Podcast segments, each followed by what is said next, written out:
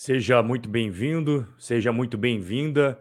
Hoje nós vamos falar sobre esse caso épico das lojas americanas, o inacreditável colapso da empresa que todos nós conhecemos e o que, que aconteceu. Vou explicar tintim por tintim também o que, que você pode esperar daqui para frente. Além das americanas, que é o nosso tema principal, né? Tudo o que aconteceu com a empresa, eu também vou mostrar o novo plano de arrecadação do Fernando Haddad, que é o ministro da Economia do Brasil confusões no marco do saneamento, e a gente também vai ter um espaço para eu responder as suas dúvidas, as suas perguntas, aquele bate-papo maroto aí neste domingão. Já peço para você que gosta do trabalho, você que acompanha, já vai deixando aquele dedinho no like. Isso é importante para o YouTube entender que esse conteúdo aqui é show de bola. Para quem estiver assistindo gravado, fica aqui a dica, tá? Eu vou deixar aqui, logo abaixo deste vídeo, a minutagem então, cada assunto que eu for falar hoje aqui sobre as americanas, sobre o novo plano fiscal, logo abaixo vai ficar a minutagem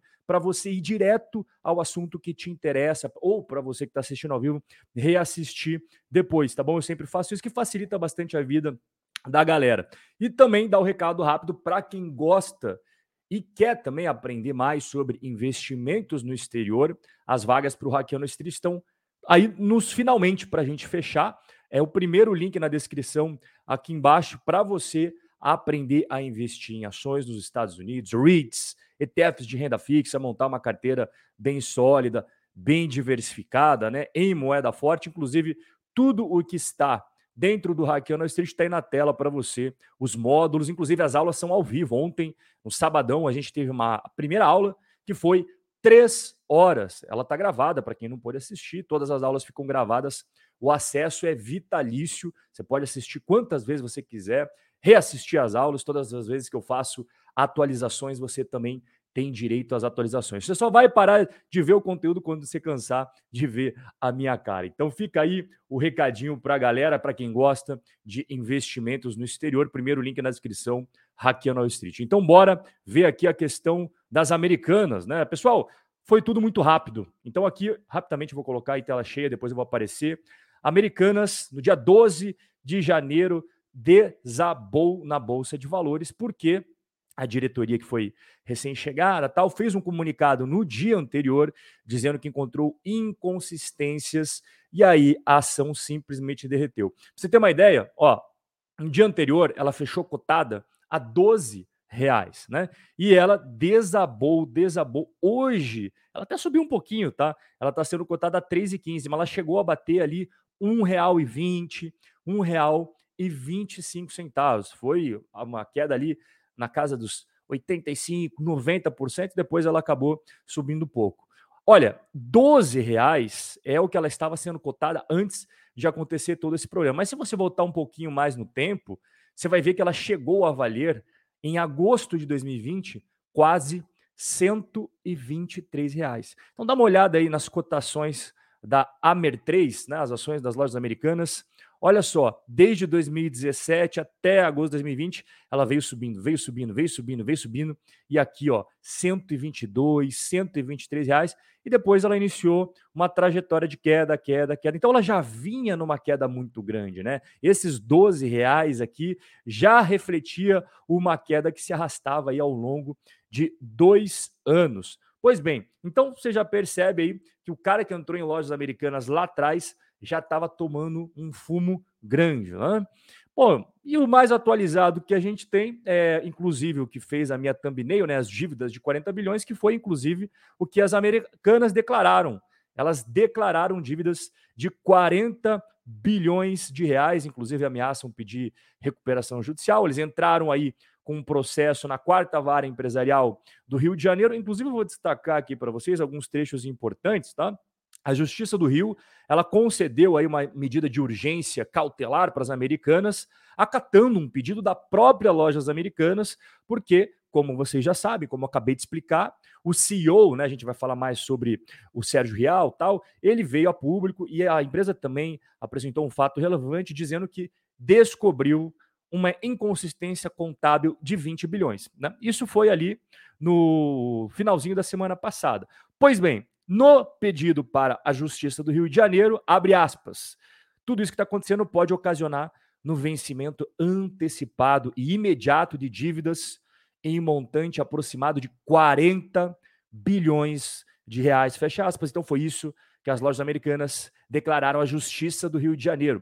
E o juiz concedeu essa decisão, né? Então agora a empresa ela tem 30 dias para avaliar se ela vai entrar com o pedido de recuperação judicial ou não. E aí todo mundo está ansioso para saber quais serão os próximos passos. Será que teremos aporte do 3G Capital, né, que é o pessoal do Jorge Paulo Leman, Cicupira, o Teles?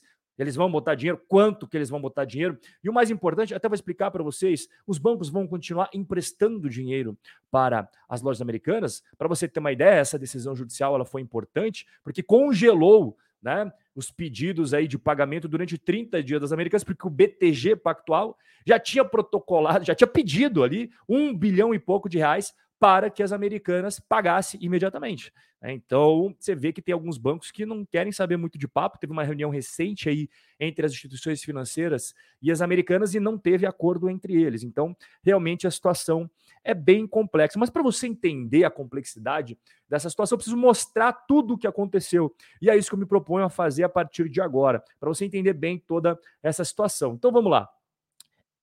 Dia 11 de janeiro, agora, após fechar o pregão da Bolsa, né, que as lojas americanas estavam cotadas a 12 reais, igual eu mostrei, o presidente, então, das lojas americanas, né, o CEO Sérgio Real, ele decidiu deixar o comando da empresa.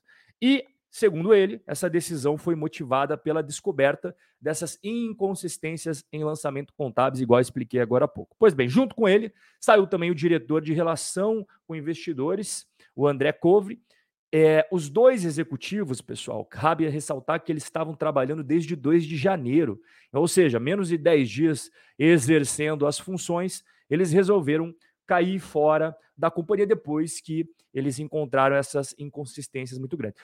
Logo de cara, não foi apresentado muitos detalhes ao mercado de modo geral, né? Muita gente ficou com muita dúvida, muita gente ficou se perguntando, pô, mas tá faltando aí alguns esclarecimentos. Só que o que veio a público foi que a área contábil detectou a existência de operações de financiamento de compra em valores de 20 bilhões de reais, no qual as lojas americanas ela deve perante os bancos, perante as instituições financeiras, e que não se encontravam adequadamente refletidas na conta de fornecedores nas demonstrações financeiras. Rob, não entendi nada. O que, que você está falando?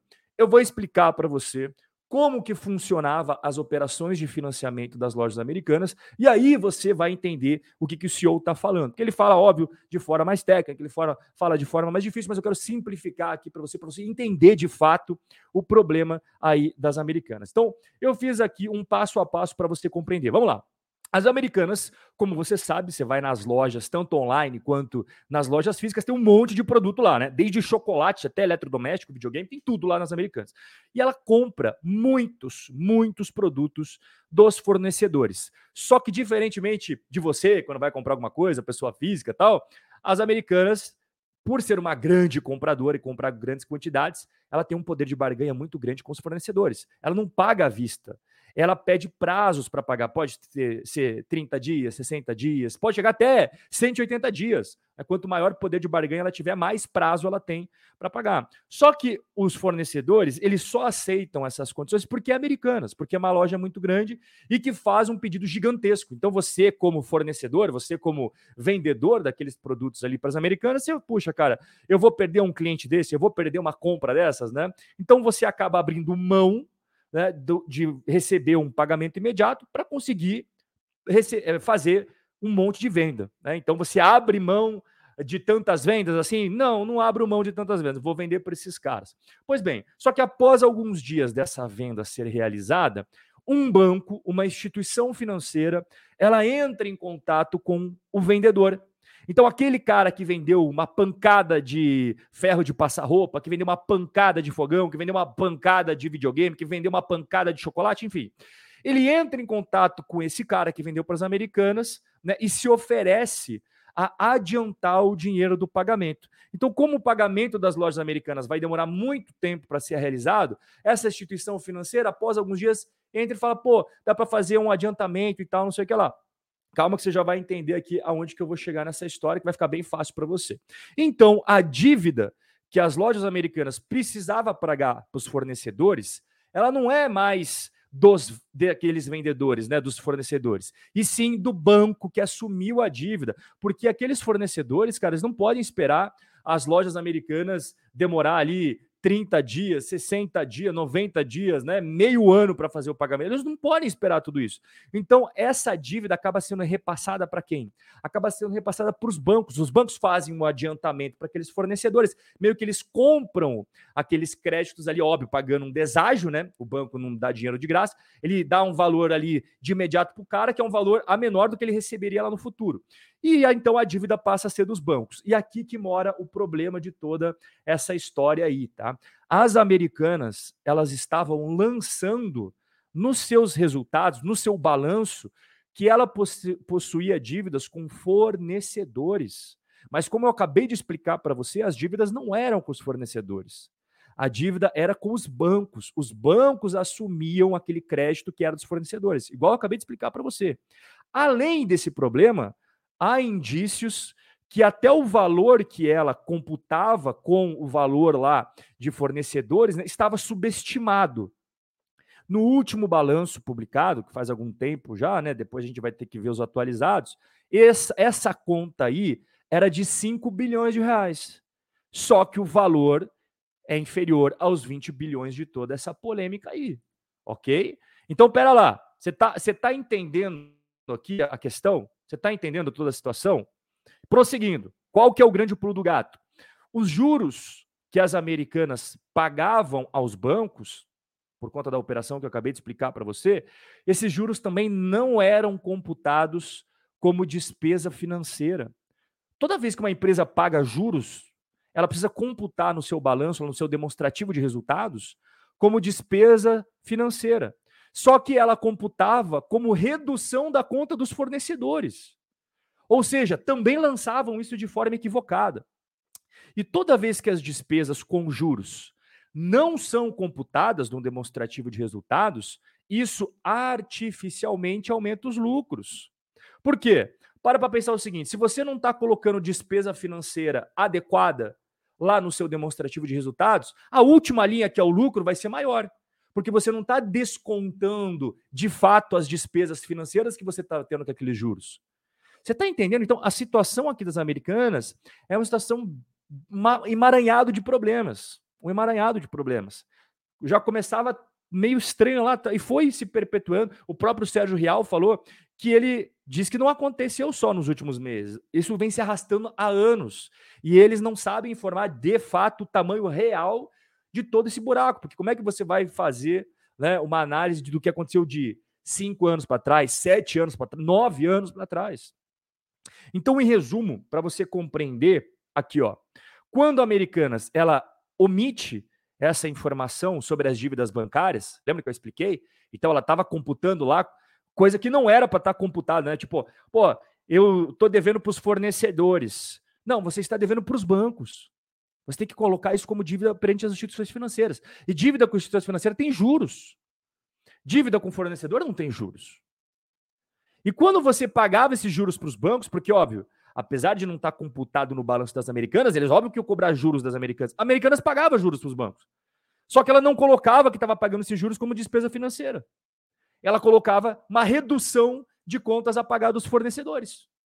Você entendeu aqui? E isso tudo acaba ocasionando numa num problema dos analistas, como é o meu caso aqui, analista CNPI, o pessoal do mercado, os próprios bancos, as corretoras, os fundos de investimento, acabava passando uma percepção equivocada do endividamento, que a gente chama no mercado financeiro de alavancagem da empresa, tanto de curto prazo quanto de longo prazo. É muito importante. A gente analisa a capacidade de pagamento é, da, da dívida de uma empresa para ver se aquela empresa está muito alavancada, se está com uma alavancagem tranquila, se ela tem capacidade de pagamento, se não tem. Então, tudo isso que a Americanas fez acabou ocasionando uma falsa percepção real da alavancagem que a companhia tinha. E isso, obviamente, influencia diretamente nas indicações de compra de uma empresa, né? tanto das casas de análise quanto dos fundos, dos próprios investidores, investidores pessoa física, os investidores pessoa jurídica. Tá? Então, é, você vê que o probleminha que foi sendo, foi desenrolando o fio, ele se estende para inúmeras variáveis. Tem muita gente que comprou as americanas porque acreditava ali no que estava sendo passado nos balanços. O cara pode ter investido pensando, não, essa empresa está com a dívida tranquila. Mas a dívida, na verdade, não era aquilo que ele imaginava que era. A capacidade, as despesas financeiras, o quanto que ela paga com juros é pouquinho. Na verdade, não era pouquinho, ela estava pagando muito, só que não estava computando, não estava aparecendo demonstrativo de resultados. Tá? Então, quando uma empresa, que é o caso da Americanas agora, que ela vai ter que readequar o seu balanço, ela evidentemente apresenta uma maior dívida, uma maior alavancagem, o endividamento dela agora corrigido, tem a certeza absoluta que vai aumentar, isso acaba ocasionando no maior custo para ela obter financiamentos junto aos bancos. Porque quando o banco empresta dinheiro, ele vê quanto que você está endividado, a tua capacidade de pagamento, e vai ser proporcional à taxa de juros que ele vai cobrar. Quando você está muito endividado, que, que o banco vai fazer? Ele pode te emprestar dinheiro, mas ele vai cobrar uma taxa de juros muito maior. Então, todo esse problema pode desembocar numa situação complexa aí para as americanas, porque agora os bancos, as instituições financeiras têm outra impressão sobre a empresa. Eles têm outra percepção de risco sobre as americanas. É um risco muito maior. Posso emprestar dinheiro para você? Posso emprestar dinheiro para você, mas eu vou cobrar muito mais juros por isso. Então, vai ter um maior custo de dívida para as lojas americanas tocar esse barco aí. Maior custo de dívida. Será que ela vai conseguir arcar com esse maior custo de dívida? Como é que ela vai fazer para girar o negócio? Porque todo o negócio das americanas gira com base naquilo que a gente falou. É através de financiamento, financiamento, financiamento. Né? O capital de giro, ela não tem um monte de grana para comprar à vista, deixar ali. Não, é igual eu expliquei no começo do nosso bate-papo como é que funciona. Então, tendo menos dinheiro ali para ela disponível de linha de crédito, né? taxas de juros mais elevadas das instituições financeiras. Como é que ela vai obter capital necessário para girar todo esse negócio? Né? As disponibilidades para o capital de giro, de giro para manter em dia os pagamentos. Pagamento dos fornecedores, o pagamento dos funcionários, o pagamento de tudo que é necessário para você gerar o um negócio.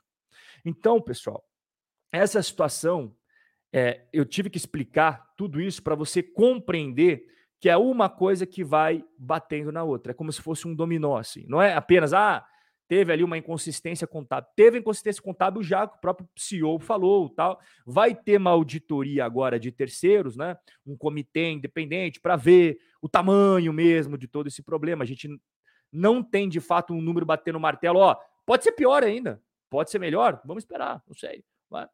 Agora, a gente tem que ser justo aqui, porque a CVM, que é o xerifão do mercado de capitais, ela já tinha falado há muitos anos atrás que não era para fazer essas coisas, tá? Eu pesquisei que a CVM, em abril de 2016, já tinha emitido um documento oficial, que a gente chama de ofício circular, orientando todas as varejistas, ou seja, não apenas as americanas, todas as varejistas a abandonar essa prática contábil e fazer os lançamentos de forma correta. Então, tudo isso que eu expliquei para você agora, o que, que acontecia no dia a dia das americanas, né? Como é que ela fazia para pagar os fornecedores, aonde que entravam as instituições financeiras e tal. A própria CVN falou: parem de realizar essa prática contábil e comece a fazer os lançamentos de forma correta. Ou seja, o que, que é a forma correta? Você precisa reconhecer que é uma dívida com o banco, que é mesmo, pessoal. E uma dívida com o banco é uma dívida financeira. Dívida com fornecedor é uma dívida operacional. Uma dívida financeira paga juros. Uma dívida operacional não paga juros. E isso dá uma grande diferença nos seus resultados. Então a própria CVM já tinha falado que elas não tinham que fazer dessa forma. Já foi dado o recado em abril de 2016.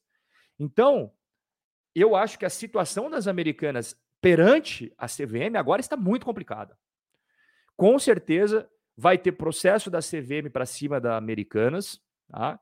É, vão atrás dos responsáveis, porque eles já tinham falado, já tinham emitido esse ofício circular. Não façam assim, não só você, não, não, não diretamente para as americanas, mas eles perceberam que as varejistas utilizavam lançamento dessa forma. Então, ó, pessoal, tá errado. Isso que estão fazendo não está correto. Se vocês estão devendo para o banco, vocês têm que pagar para o banco juros. Isso é uma dívida financeira. Então você vai colocar também no seu balanço que você tem dívidas perante instituições financeiras, né, para evitar essas distorções, que foi exatamente a distorção que pegaram aí das lojas americanas. Né? E, eu, e eu acho que não vai parar só com o processo da CVM. Eu acredito que vai ter agora investigação do Ministério Público Federal, que não é a mesma coisa que a CVM. Eu já vou mostrar para você por que, eu acho que vai ter investigação no Ministério Público, né? é o próximo tópico aqui. Eu acredito que vai ter fundo de investimento processando as lojas americanas. Porque, pessoal, quando você compra uma ação, faz parte do, do risco do negócio a ação subir ou cair. Né? Você não pode processar uma empresa porque ah, eu comprei a sua ação a 120 reais e ela caiu a 1,20. Faz parte do negócio, desde que não tenha tido nada por trás, nenhuma sacanagem. Agora, vai ter um grupo de investidores, isso é muito comum nos Estados Unidos, eu acho que vai começar a ser mais comum no Brasil. Os investidores falando, mas eu só investi nas lojas americanas porque eu acreditei no balanço. Só que o balanço não era o que refletia realmente os negócios da empresa. Então, nesse caso, o juiz qual será a decisão que ele vai dar? Porque não é apenas você ter comprado uma ação e por fatores do mercado caiu. Você comprou uma ação porque você falou: não, eu li o balanço, eu fiz o estudo da empresa e ela falou que tinha uma dívida assim, mas na verdade agora descobri que a dívida é desse tamanho. Ela falava que não tinha dívida com os bancos, mas tinha um monte de dívida com os bancos. Os juros que ela pagava não entrava como despesas financeiras, entrava como redução da dívida que ela tinha com os fornecedores. São coisas completamente diferentes. Dívida com fornecedor não tem juros, dívida com banco tem juros. Dívida com os fornecedores é uma dívida operacional. Dívida com os bancos é uma dívida financeira. Então, é, é, uma, é uma situação é uma situação complicada, tá? E junto com tudo isso que eu estou conversando, nós temos os casos que foram sendo revelados ao longo dos dias de situações um pouco suspeitas. Né? A gente não pode bater o martelo com nada, só vou trazer para você o que está sendo divulgado no mercado, está em várias rodas de conversa nos grupos de WhatsApp, Telegram, Twitter. Olha só que interessante este caso que até saiu na mídia especializada sobre um caso de uma opção de venda. Já explico para você o que é isso das americanas. Logo após o pregão, enquanto as ações ainda estavam 12 reais, só que antes de ser divulgado aquele fato relevante. Inclusive, já está também sobre investigação da CVM. Deixa eu explicar para você essa situação aqui. Ó. Pessoal, quando você acredita que uma empresa vai cair, você faz short naquela empresa, né, que a gente chama no mercado financeiro. Você vende aquelas ações eu não vou entrar em termos técnicos, mas basicamente você vende aquela empresa que você nem tem para no futuro comprar. Né? Então você vende algo que você não tem, você não tem as ações das americanas. Você vende na bolsa algo que você não tem, na expectativa de que oh, você está vendendo agora 12 reais, você acha que vai cair, sei lá, para 5. Então você vende algo que você não tem, e aí daqui a uns dias você recompra o valor de mercado a 5. Então, pô, você comprou a 5, vendeu a 12, essa diferença é teu lucro. É o inverso de quando você compra uma empresa, né? Você compra uma empresa a 5 e vendeu a 12, você espera que ela vai a 12, você vai ter aquele lucro ali. Nesse caso, você está esperando o movimento contrário, você está esperando a queda. Então, você faz o short naquela empresa, você vai alugar no mercado as ações da Americanas, né? Enfim, isso daí é muito comum, só que tem uma operação que é muito mais alavancada do que isso, que possibilita você ter lucros muito maiores ou prejuízos muito maiores, que é através de opções. E foi utilizando opções que ocorreu esse caso aqui, tá? Eu vou até mostrar para vocês. Essa operação, ela ocorreu logo após as 5 horas da tarde, mas antes da divulgação do fato relevante às 6 horas e 32 minutos. Pois bem, Tivemos uma ordem de puts, que são essas opções de venda. Foram 917.100, tá? Usando a plataforma da XP Investimentos. Pois bem, nesse momento que foi lançada essas puts, o papel estava cotado em 12 reais. E a operação estava projetando que o papel ia chegar a 2,77. Então, quem em sã consciência iria vender uma put né, e via, utilizar essas opções de venda, ia entrar vendido pesado em uma empresa que está custando 12, achando que vai cair 2,77. Cara, é, pode cair uma, uma ação que está 12, pode cair a 11, pode cair a 10, pode. Mas dois, quase três reais ali. Pois bem, essa operação custou 330 mil reais, igual eu estou mostrando para você aí na tela. E a gente não sabe ainda se o cara vendeu, se ele não vendeu, né? Já se desfez, desmontou a operação. Mas o retorno chegou na casa dos 5 milhões de reais. Tá? Então, assim, a CVM está investigando. A gente não tem mais informações sobre isso. Com certeza, nos próximos dias, a gente vai ter mais informações sobre essa questão. E somado aí, a gente não sabe quem que é que está aqui por trás. Mas que é um caso curioso, é um caso curioso. Só que tem casos mais latentes, mais complicados de se explicar. Diretores das lojas americanas venderam ações antes do rombo. Então, esse segundo caso, ele não é utilizando a estratégia de opções. Eles simplesmente venderam as ações que eles já tinham. Tá? Fizeram um levantamento e revelaram que os diretores das lojas americanas venderam 223 milhões de reais em ações antes de todo esse problema. Tá? Parece que também teremos investigação da CVM sobre o caso dos diretores. Por que, que eles venderam 223 milhões de reais antes de estourar tudo isso? Bom, é, feita a explicação, feita a explicação sobre a questão da operação entre lojas americanas, fornecedores e instituições financeiras, os problemas ali que se refletiram nos balanços, né? Toda a polêmica que estourou depois com a renúncia do CEO, do diretor de relações com investidores, enfim, né? Pedido junto à Justiça do Rio de Janeiro para dar uma segurada por 30 dias, não deixar que ninguém pegue os bens, ninguém obrigue Americanas a pagar as dívidas, porque eles vão ter esses 30 dias para ver se pedem recuperação judicial ou não. Reunião com os bancos não está sendo produtiva, uma situação muito delicada, não sabe se vai ter aporte, se não vai ter aporte. E somado com essas últimas questões que eu expliquei, eram umas operações estranhas, né? Umas operações que não são nem um pouco comuns.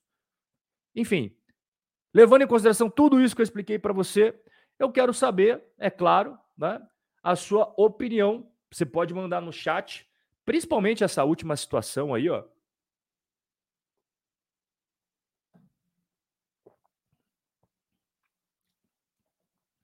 O pessoal já pode deixar no chat a opinião de vocês antes de eu passar para. O Jefferson falou.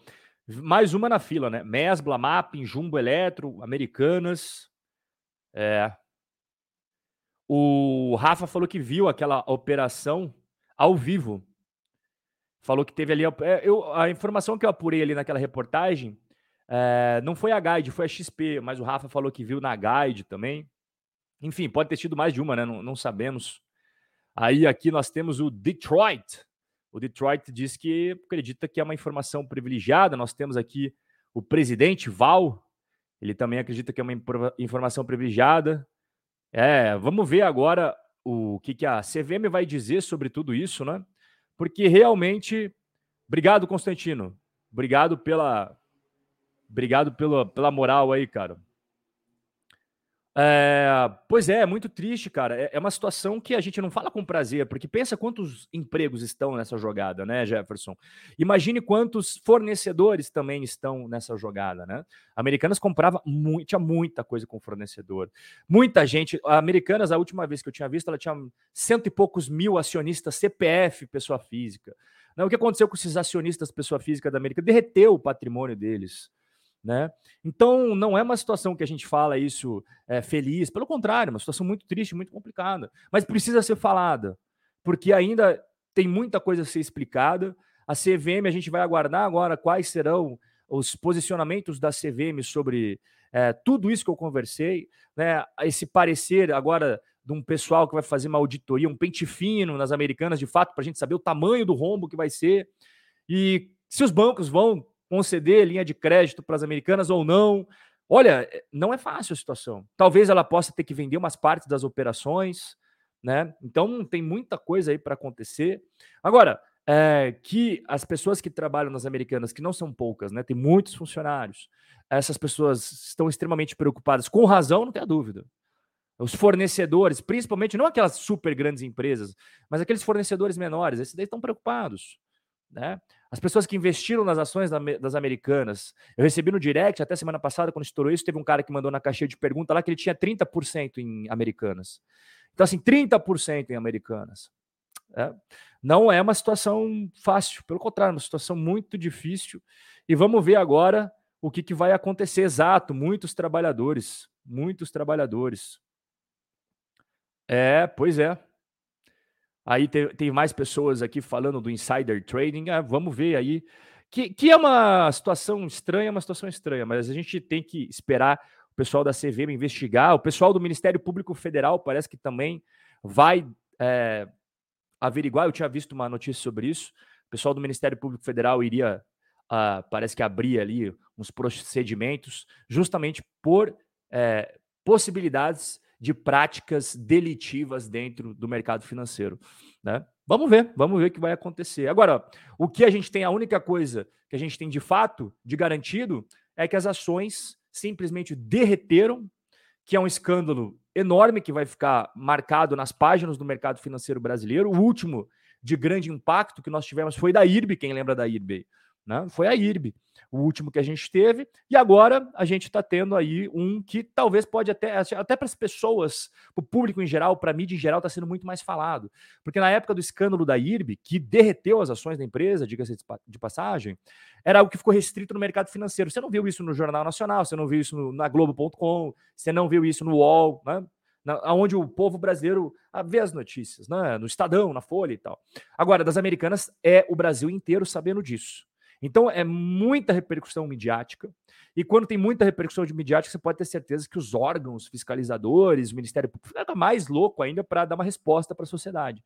Né? Então vamos ver o que, que vai acontecer, os próximos passos, a gente vai acompanhar. Eu espero que vocês tenham entendido toda a questão ali de como funcionava a operação do das lojas americanas, né? Como é que elas faziam? Compravam, e aí não pagavam à vista. Normal, isso no varejo é normal, isso não é, isso não é crime, tá? Você comprar e não pagar. Né? Você compra e pede um prazo ali, pô, vou pagar em 60 dias, 90 dias. Então os bancos, sabendo disso, chegavam para os fornecedores, né? Não, daqui eu compro esse teu crédito aí. É, claro, ao invés do cara dar, tipo, a Americanas tem que pagar, digamos, 100 mil reais para o fornecedor. Ele não vai dar 100 mil reais para o fornecedor de imediato. Né? O banco dava lá, sei lá, 85 mil para o cara, e aí quando a Americanas pagasse, teria que pagar o valor cheio para eles. Né? Claro, com juros e tal, né? Porque a Americanas também podia rolar esses pagamentos, enfim. É assim que funciona o varejo. O problema não é isso. O problema é isso daí é uma operação super comum nas varejistas. O problema é como você lançava isso nos seus relatórios contar. Aí que mora o problema. E a forma que era contabilizado é que ocasionou todo esse furdunço aí. Porque se fosse apenas a operação em si devidamente contabilizada de forma correta, não teria problema nenhum. Mas como não foi contabilizado da forma correta, isso quem diz é o próprio CEO, não sou eu, é o CEO. Então, é por isso que deu todo esse problema. E aí, quando perde a confiança na empresa, cara, não é só os bancos que param de dar crédito, é os próprios acionistas vendem as ações desesperadas. É o que vocês assistiram semana passada, aquele derretimento brutal, as ações que estavam sendo negociadas a 12. Eu lembro que logo após o almoço, elas chegaram a ser negociadas a R$ 1,25. Então saiu de 12 reais no dia anterior para R$ 1,25 depois do almoço ali no dia seguinte. Né? Então, é... e tem uma coisa que eu, eu vi que o pessoal aqui estava falando, é... eu vi aqui o pessoal falando da, da auditoria. Isso também é, é, uma coisa que o pessoal que faz a auditoria da empresa, acho que era a PwC que fazia a auditoria da, da Americanas também, né? O pessoal falou, porra, mas vocês não viram isso daí? Viram ou não viram? É, é outra coisa que também tem que ser respondida. Complicado, né, pessoal? Bom, aproveitando aí é, que a gente está nesse bate-papo maneiro, eu quero trazer para você outro tema aqui do nosso, da nossa live, que é o novo plano fiscal do Fernando Haddad, que foi anunciado semana passada, finalzinho da semana ali, né, na sexta-feira. Esse plano é de 242 bilhões de reais para aumentar a arrecadação de impostos no Brasil. Você ouviu bem, aumentar a arrecadação de impostos, mas Infelizmente, faltaram medidas para cortar gastos, né? Isso também não é nenhuma surpresa para quem é brasileiro. Todas as medidas que nós temos dos governos é aumentar a arrecadação, mas não cortamos os gastos. Eu até fiz aqui um, um, um compilado para vocês, para vocês entenderem. Bom, então ele anunciou na quinta-feira um pacote econômico que prevê esse ajuste fiscal com foco em aumento de arrecadação e não corte de gastos. E o objetivo, segundo o Fernando Haddad, é reduzir o déficit primário, porque a gente está estimando um déficit primário de 231 bilhões de reais para 2023. O que é déficit primário? É o quanto que você arrecada e o quanto você gasta. Então, quando você arrecada isso daqui, mas você gasta isso daqui, você tem um superávit primário. Mas quando você gasta isso daqui e arrecada menos, você tem um déficit primário, tá? E aqui, quando a gente fala de primário, seja superávit ou seja déficit, toda vez que vê a palavra primário, não envolve nenhum juros que o governo tem que pagar da sua dívida pública. Eu estou falando literalmente do quanto arrecadou de imposto e o quanto teve que gastar ali com as despesas do governo, da máquina pública. Então, o déficit primário estimado para 2023 era de 230 bilhões de reais. Então, o Fernando Haddad fez isso daí para tentar reduzir esse déficit. E eu coloquei aqui algumas propostas, e são, são inúmeras, não vou botar todas, né? A primeira, aumentar a receita com imposto através do ganho ali do PIS e COFINS sobre a receita financeira das empresas. Seria mais ou menos 4 bilhões de reais a mais. Então, você, quando tem uma empresa, pessoa jurídica, você pode investir em renda fixa, você pode fazer um monte de aplicação tal. E estas receitas que entram para você através de juros, elas podem ser é, muito bem, tipo, claro, elas, elas, não tem problema nenhum, não é só a pessoa física que pode investir, as empresas também podem, só que elas têm que pagar PIS e COFINS. Então o governo está estimando que vai incidir aí 4 bilhões. E quando eu falo receita financeira, são empresas não instituições financeiras nesse caso aqui, tá? Eles deixaram bem claro, a gente não está falando neste caso de bancos. É, banco é outra história. É receita financeira de empresa que não é banco, tá? Quando a empresa investe no mercado tal e tem juros, aí tem essa questão do PIS e COFINS. Também a volta do PIS e COFINS nos combustíveis também está na lista das medidas, só que o Haddad falou que essa decisão dos combustíveis só será tomada quando efetivamente eles assumirem a Petrobras, né?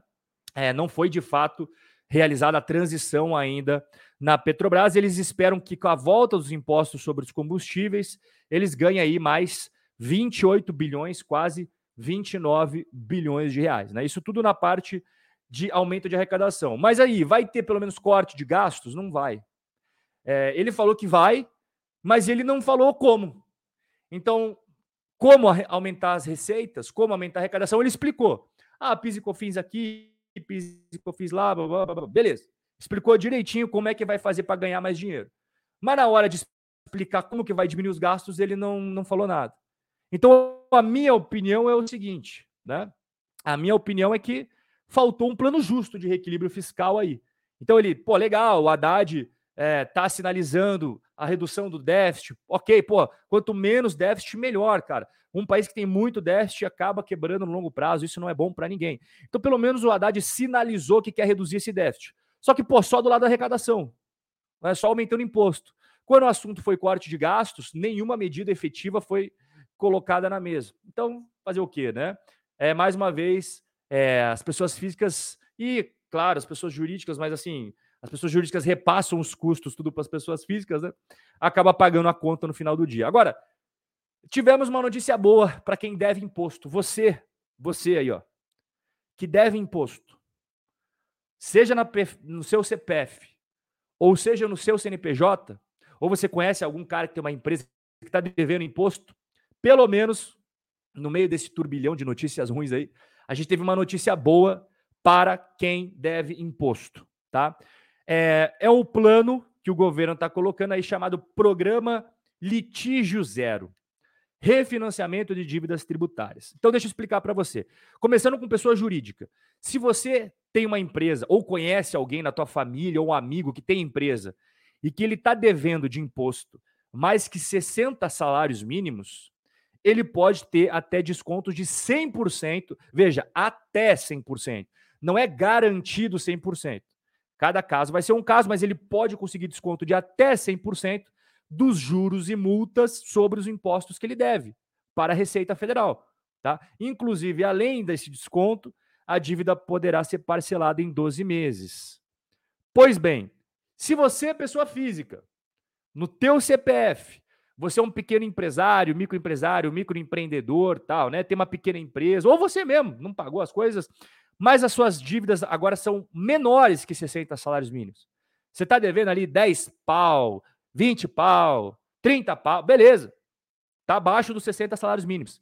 Você pode conseguir um desconto de 40% a 50% sobre a sua dívida tributária. E quando eu digo valor total da dívida, é o imposto, juros e multa. Então você vai somar o quanto você deve de imposto, o quanto de juros, o quanto de multa desse valor total você pode conseguir um desconto de até 50%.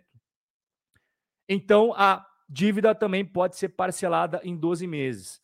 Cara, se você conhece alguém que está com problema com o governo, está devendo imposto, seja no CPF dele ou seja no CNPJ, pequeno empresário, empresário, ou um grande empresário mesmo que está devendo até as calças para o governo, cara, manda depois essa parte da live para ele, porque, porra, isso daqui vai dar um, pelo menos um afago no seu amigo, o seu amigo vai agradecer de você mandar essa informação para ele, tá?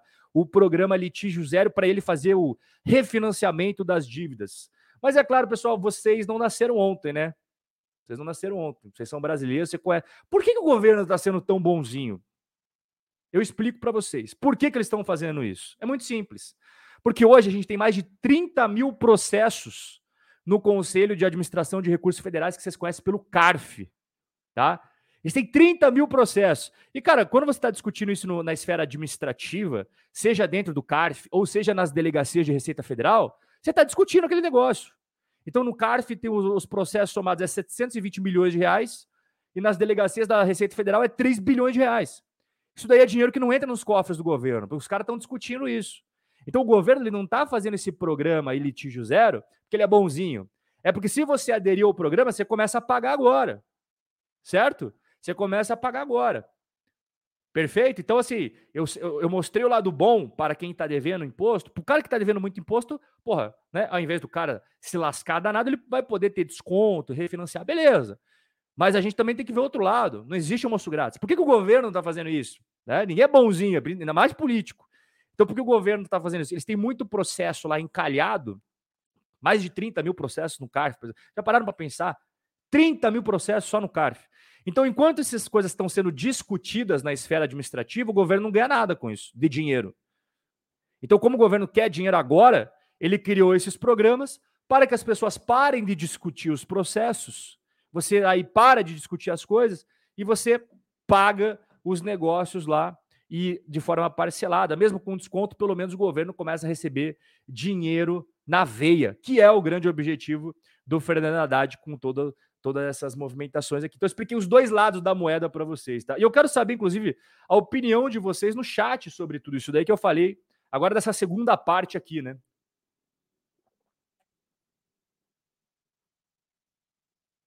É, o, o Rafael falou. Ah, até é importante o Rafael ter falado isso aqui. Rafael, é verdade que o Brasil, de tempos em tempos, faz isso, né? De refinanciamento, mas o Haddad ele deixou claro que o refis ele continua existindo o Refis, o programa de refinanciamento que tem aí de dívida tributária, e este novo programa não se confunde com o Refis. Eu concordo 100% com o que o Rafael Falauzino falou. Toda vez o Brasil faz isso de tempos em tempos, né, renegociação de dívida tributária, porque ah, tem muita gente que trabalha no Brasil, né, o cara tem empresa e a maior parte fica tudo com o governo através de imposto, porque quando ele tira o salário dos funcionários, quando ele, ele, ele, ele, ele tira o que ele deve para os fornecedores, as dívidas com os bancos, né, e os tributos acaba não sobrando nada pro cara. Ele acaba parando de pagar os tributos, não porque ele é malvadão, não porque empresário, não porque entre pagar funcionário e pagar o governo, ele prefere pagar o funcionário, para o funcionário continuar trabalhando. Entre pagar fornecedor e pagar o governo, ele prefere pagar os fornecedores, porque se ele não paga fornecedor, não vem mais produto, né? Não vem mais matéria-prima, não vem mais insumo para ele continuar as operações da empresa dele. Então tem muito empresário no Brasil, o pessoal fala, porra, empresário no Brasil não paga imposto. Cara, se ele, você acha que se ele tivesse a opção de escolher, ele não pagaria? Tipo, não, eu sou, eu sou malvadão, eu não vou pagar porque eu sou ruim. Não, ele não paga porque ele escolhe o que ele vai pagar. É, eu vou pagar o aluguel da minha empresa, eu vou pagar os funcionários, que não é barato você ter funcionário do Brasil, eu vou pagar meus fornecedores, vou pagar as dívidas que eu tenho com o Itaú, com o Bradesco, com o Santander, com o Banco do Brasil, e depois eu pago o governo, se sobrar alguma coisa. Tá? Então, é, eu concordo com o que o Rafael falou, sempre tem isso daí mesmo, mesmo no, no Brasil, tá? Deixa eu ver o que mais que a galera falou aqui. É... O Marcelo perguntou se são 20 ou 40. O Marcelo, no próprio processo das americanas que foi protocolado, a, própria Americanas falou que a dívida, a dívida dela 40 bilhões. Isso está no processo, tá? Então a própria Americanas falou isso daí. Beleza? Então assim, vamos ver lá o que, que o pessoal vai dizer depois, se é isso, se não é isso. Mas que fique claro aí. O Thiago Baca pergunta: Obrigado, inclusive, pelo superchat, o Thiago. Obrigado pelo prestígio aí do nosso trabalho. Além desse super colapso das americanas, existe alguma outra empresa que está à beira de um colapso econômico igual ou pior? Então, é, o que acontece, Thiago? Essa operação específica que eu mencionei das americanas é uma operação, opera, é uma operação típica do varejo. As empresas varejistas costumam fazer isso que eu expliquei. Algumas fazem um pouquinho diferente de uma coisa, outras fazem um pouquinho diferente de outra, mas é muito comum as, as empresas varejistas de médio grande porte para cima fazer isso daí, porque elas têm grande poder de barganha. Igual eu expliquei no comecinho, tá? Vai ficar gravado, depois você dá uma olhada, assim, se você perdeu o comecinho. É, risco de problemas com hum, inconsistências contábeis, vamos colocar nessas palavras, né? Pode acontecer com qualquer empresa. Já aconteceu nos Estados Unidos com a Enron. Eu posso depois fazer uma live explicando que é, é completamente diferente a fraude que a Enron fez nos Estados Unidos. Né? A gente teve com outras empresas americanas a gente teve com a IRB o problema que eles tiveram no Brasil, que derreteu as ações, que é muito diferente do problema agora que está tendo as americanas. O investi... Para para pensar o seguinte, Thiago.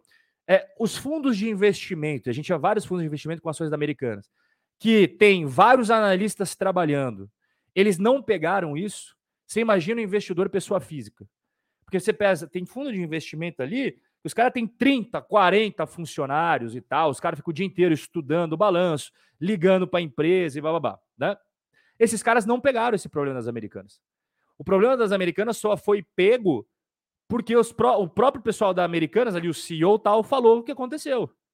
Porque o mercado não pegou. No caso da IRB foi diferente. No caso da IRB foi a Esquadra, que era um fundo de investimentos, que eles fizeram uma análise profunda da IRB eles falaram, tem coisa errada aqui dentro. E quando eles soltaram aquele relatório, o mercado desconfiou, desabou, tal, não sei o que lá, e depois realmente descobriu que tinha um monte de problema.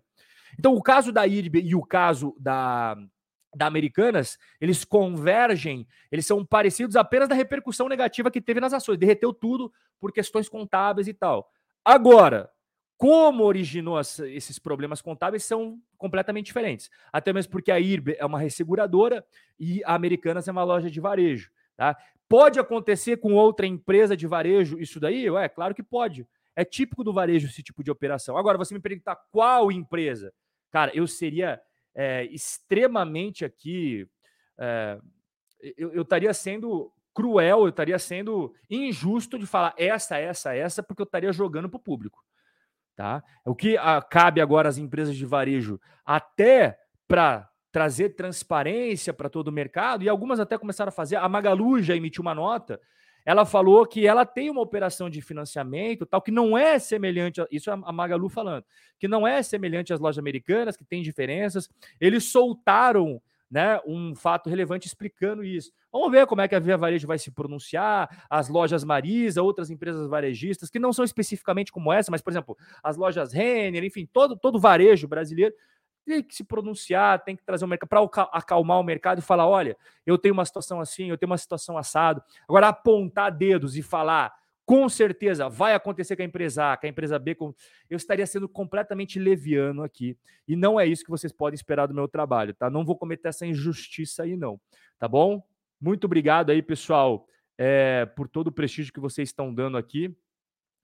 É, deixa eu ver o que mais que chegou aqui para a gente passar para o próximo. Boa noite, Lambert, sempre presente. O Lambert é Robin Holder das antigas. É, o, eu concordo com o presidente Val aqui. Né? As margens de lucro do varejo é baixo, é baixo. Não só o varejo brasileiro, viu, presidente? É, mundo inteiro, né? Mundo inteiro, varejo é, cara, muito complicado. Né? E alta carga tributária, verdade também. Né? O, o varejo também. Cara, via de regra, o varejo ele vende o almoço para comprar a janta. Historicamente sempre foi assim, né?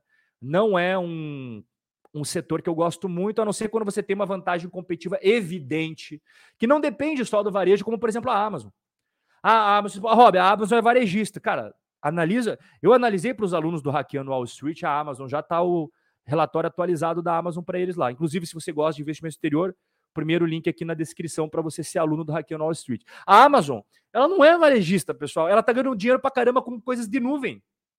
Se você acha que a Amazon só fica vendendo livro, vendendo joguinho de videogame, não é. Isso daí é o que menos importa hoje para ela. Ela começou assim lá atrás.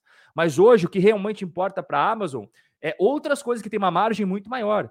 Por exemplo, o negócio de nuvem deles, de cloud, extremamente lucrativo, não para de crescer, dá muita grana. É ali o diamante dentro da Amazon. O diamante da Amazon não é ficar vendendo produto com margem baixa. Outra coisa que a Amazon também é esperta pra caramba, isso até outras brasileiras começaram a pegar, né? É começar a deixar as outras empresas, o, o, as pessoas vender os produtos na plataforma dela para ela não assumir esse risco de estoque. Tem algumas coisas que é muito vendido, que a Amazon faz o que ela compra porque ela mesma vende.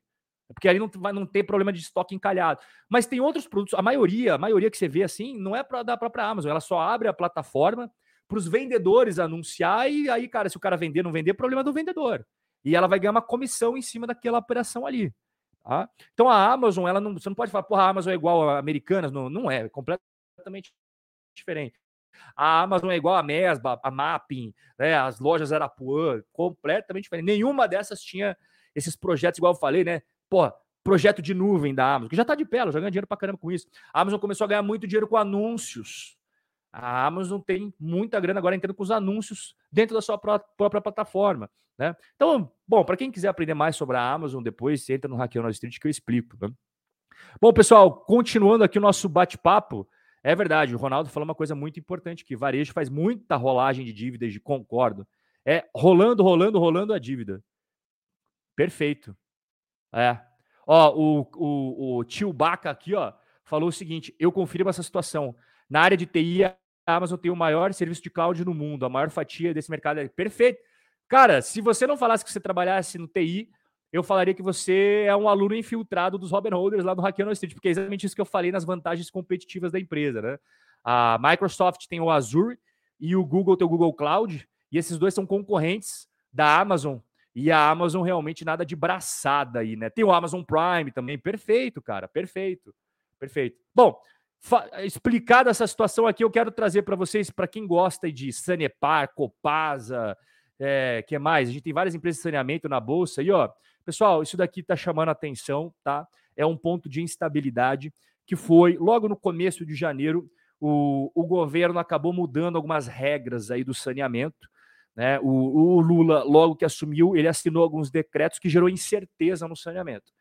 A Agência Nacional de Água e Saneamento, a ANA, ela acabou perdendo o seu poder de regulação. Eles tiraram o poder de regulação da ANA, que os empresários gostavam muito, que era um órgão técnico tal, que estava, inclusive, possibilitando que os contratos tivessem mais previsibilidade, para você investir pesado em saneamento. Logo no primeiro dia, ali no segundo dia, o governo Lula já assinou o decreto, tirando né, o poder de regulação da ANA e passando esse poder para dois ministérios. Bom, os empresários, óbvio, que reagiram a isso, né? E aí o que acabou acontecendo? Ocasionou muita repercussão é, negativa. Tá? Ocasionou muita repercussão negativa e o próprio governo acabou voltando atrás, mantendo as atribuições da ANA. Só que aí, que, aí que qual foi a imagem que passou para o mercado? Espera lá. Então, o objetivo deles, ficou claro pela assinatura do decreto, é que é tirar o poder da Agência Nacional das Águas. Tudo bem, eles voltaram atrás depois, mas a, o objetivo, a intenção era tirar. Só voltaram atrás porque teve uma pressão muito grande do setor. Então, já que tem essa intenção, será que depois eles não vão passar de novo alguma coisa? Ou fazer alguma mexida de lei e tal? Então, essa dúvida ficou na cabeça dos empresários. E quando você tem muita instabilidade, muita incerteza, você para de investir. O setor de saneamento no Brasil estava crescendo, principalmente de 2020 para cá. E você viu como cresceu o saneamento no Brasil? Porque você teve o marco do saneamento, que possibilitou investimentos de forma mais assertiva, com mais segurança, com mais estabilidade nas regras. É como você jogando futebol sabendo todas as regras. Ó, oh, não pode meter a mão na bola, não pode dar carrinho por trás, né? Você não pode fazer isso, não pode fazer aquilo. O problema é quando muda as regras durante o jogo. Mas já pensou, você está jogando futebol, de repente um cara dá um carrinho por trás em você, aí você vai reclamar com o juiz e fala, mas é que agora tá valendo o carrinho por trás. Pô, por que você não avisou antes? Não, mas é que agora tá valendo. Entendeu? Então eu, eu contei essa história porque é assim que acaba funcionando, infelizmente, no Brasil, e não só apenas no saneamento, na né, infraestrutura de modo geral. Então, tá tendo pressão dos dois lados, pessoal. A gente tem que ser honesto, transparente aqui. Tem a pressão dos empresários que querem que pô, o governo não mude o que está acontecendo, mas temos as lideranças sindicais que foram até Brasília, inclusive essa reportagem é de ontem. Lideranças sindicais pedem ao governo Lula a revisão do marco do saneamento. Então, a gente tem as empresas privadas, querendo que o marco do saneamento não mude, permaneça como está, que ele está muito bem feito. A gente tem os empresários, os investidores, deixa o marco do saneamento porque está legal. Do outro lado, a gente tem essa ala dos sindicatos, né, lideranças sindicais, que reuniram-se a 14 de janeiro, essa reportagem ontem, né, pedindo aí a revisão do marco do saneamento, e inclusive eles pediram a reestatização da Eletrobras. Né? Eu não sei como é que eles, como é que vai fazer essa reestatização da Eletrobras. Mas tudo bem, né? A pauta deles, cada um pode pedir o que quiser no Brasil, né? E por que, que isso é tão importante? Pessoal, eu até separei uns dados aqui para vocês verem como mudou o Brasil de um tempo para cá depois do marco do saneamento. Tá? Investimentos privados na área de infraestrutura chegaram a 131 bilhões de reais em 2022. São dados oficiais aí da Associação Brasileira de Infraestrutura, tá? É o maior valor desde 2003. Então, eu quero que você preste atenção no trecho privado investimentos privados, dinheiro privado, investidores apostando nas obras de saneamento no Brasil, óbvio, por causa do marco do saneamento. 131 bi com B, bilhões de reais. Perfeito. Os investidores públicos, os investimentos públicos foram só de 32 bilhões de reais. Pessoal, se depender de investimento público no Brasil, o saneamento não consegue. Tá, tá evidente para você. Pô, 131 bilhões de grana privada e 32 bilhões de grana pública. Foi o pior resultado em 16 anos. Só perdeu o pior resultado da história foi 2021, tal, que foi só 29 bilhões. Então o Brasil não tem dinheiro para fazer tudo que os caras querem, que é funcionário público receba muito bem, que tem um monte de regalia, ao mesmo tempo querem que a saúde pública seja maravilhosa, que a educação pública seja maravilhosa, que as estradas sejam impecáveis sem pagar pedágio, que saneamento seja sensacional para todo mundo. Mas, porra, de onde vai ter dinheiro para isso? Porra, desejar todo mundo deseja, mas colocando na prática, como é que vai ser? Então, assim, tem que ter investimento privado, senão não vai sair de pé. Não vai ficar de pé as coisas, tá? Então, desde a aprovação do marco regulatório em 2020, só de saneamento, isso daqui foram obras de infraestrutura, tá? Só de saneamento, 20, 80 bilhões de reais. 80 bi só de saneamento. Beleza? Pô, por que será? Porque a galera gostou do que foi aprovado essa legislação. Então, assim, se você voltar atrás do marco do saneamento, vai ser um retrocesso, eu garanto para vocês. Né? Infelizmente, o Brasil estava acelerando bastante o saneamento aí. As empresas públicas estavam em processo de privatização para deixar o mercado tocar isso daí, que o mercado toca muito bem. Né? Aquelas empresas que são um pouco ali do governo, um pouco é, do, do mercado, né? São meio que mistas assim então, estavam em processo de estudo para deixar tudo na mão do mercado. Você estava começando a ter competição entre empresas de saneamento. Pô, quem aí sabe, você mora, por exemplo, no estado do Paraná. Cara, Sanepar tinha basicamente um monopólio, certo? Você mora em São Paulo, você tem a questão da Sabesp ali, né? Em Minas Gerais, Copasa. Isso com o marco regulatório mudou. Você passou a ter concorrência.